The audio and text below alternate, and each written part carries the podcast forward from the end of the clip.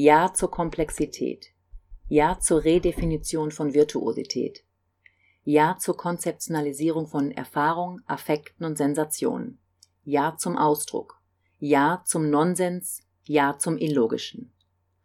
Das war ein kleiner Auszug aus dem Yes-Manifesto der Performerin und Choreografin Mette Ingwarzen aus dem Jahr 2005. Hier schon angesprochen einige zentrale Tendenzen der dritten Avantgarde, die intellektuelle Sicht auf Tanz und der Wille, Tanz bzw. Choreografie explizit mit Theorie zu verbinden. Mit Tanz verbindet Mensch zunächst einmal Bewegung. Die dritte Avantgarde, der sogenannte Non-Dance oder Konzepttanz, hat unser Verständnis von Tanz, Bewegung, Körper und Choreografie aber noch einmal stark herausgefordert und erweitert. Dieses Label Non-Dance oder Konzepttanz für choreografische Strömungen vor allem der 90er und 2000er Jahre ist äußerst problematisch und verundeutlicht die vielen unterschiedlichen Ausprägungen. Aber für einen Überblick und erste Einordnung nutze ich ihn jetzt problematisierend pragmatisch.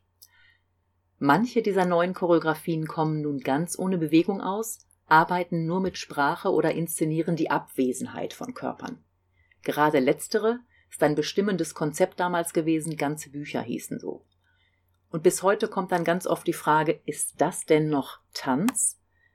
Vielleicht zur Verdeutlichung nochmal kurz die Beschreibung eines weiteren Stückes von Mette Ingwarzen Evaporated Landscapes, in der sie Objekte und Licht ohne Tänzerin choreografiert.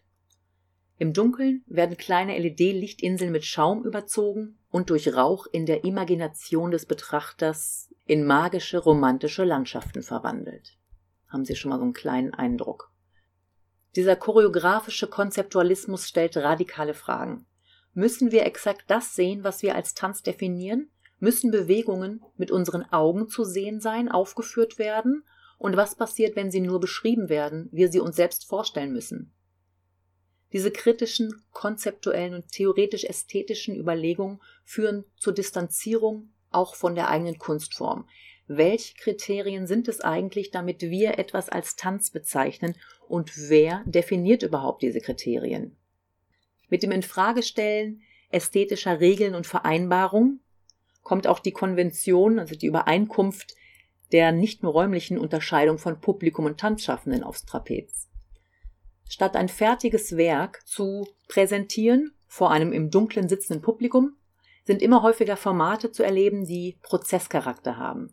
Es ging und geht auch heute natürlich noch oft darum, Situationen, ein damals wichtiges Schlagwort, unter anderem auch bei Tino Segal, also Situationen zu erzeugen, Anlässe zur Erforschung der Beziehungen zwischen Zuschauenden und Performerinnen bzw. Tänzerinnen und der Entstehung von Subjektivitäten und dem Sozialen. Die Idee der Partizipation forderte das Publikum immer wieder heraus, tut es auch heute noch, mal zu dessen Freude, mal zu dessen Leidwesen. In seiner starken Beschäftigung mit theoretischen Erkenntnissen ist es vor allem der performative Turn, der bis heute folgenreich ist der Zusammenhang von Zeichengebrauch und Wirklichkeitskonstitution, einfachst gesagt der Shift von Darstellung hin zum Vollzug. Einer dieser vielen Turns im Laufe des 20. Jahrhunderts, der einen Wechsel oder zumindest eine Debatte im gesellschaftlichen und wissenschaftlichen Denken verursacht hat. Das Performativitätsverständnis von John Austin aus den 1940er, 50er Jahren, für den Akte des Sprechens Wirklichkeit setzen und verändern und der sich damit gegen die gewöhnliche Auffassung von Sprache positioniert, die Funktion der Sprache bestehe vor allem darin, die Welt zu beschreiben. Also dieses Verständnis von Sprache als wirklichkeitsverändernd, wirklichkeitsmachend, übertragen auf körperliches Verhalten, wird dann besonders wirksam in den 1990ern, zum Beispiel für Judith Butler und unsere heutige Sicht auf Körper, vor allem in Bezug auf Geschlecht, dass dieses nämlich diskursiv hervorgebracht wird, also in gesellschaftlichen Aushandlungsprozessen. Zur Verdeutlichung, für Butler ist kein Subjekt, keine Kraft, kein menschlicher Wille am Werk, sondern die Konstruktion von Körpern ist allein auf den Prozess der Wiederholung zurückzuführen. Der Prozess der Produktion und Destabilisierung von Körpern ist ein fortwährender. Ich erinnere an mein Motto es ist manchmal kompliziert, macht aber deswegen Spaß. Künstlerische Forschung im Tanz ganz generell heißt, sich auf bisher Tanzfernes zu richten oder auch Tanzbekanntes neu zu sichten. Körper als Archive. Unter dieser viel zitierten Devise wird auf ganz unterschiedliche Bewegungsfelder geschaut. Im Tanz unbeachtete Körperroutinen aller nur denkbaren Art, aller Bewegungskulturen, berufliche, sportliche, soziale und so weiter, sowie auf altes choreografisches Material, auf ikonische wie auch in Vergessenheit geratene Stücke. So wird das Tanzerbe wieder sichtbar gemacht. Fonds Tanzerbe heißt auch ein sehr großes Förderprogramm des Bundes, um Tanzschätze zu heben und Traditionen neu zu beleben. The Body as Archive, also der Körper als Archiv, bedeutet ein radikales Neudenken und eine Abkehr von dem Paradigma der Flüchtigkeit.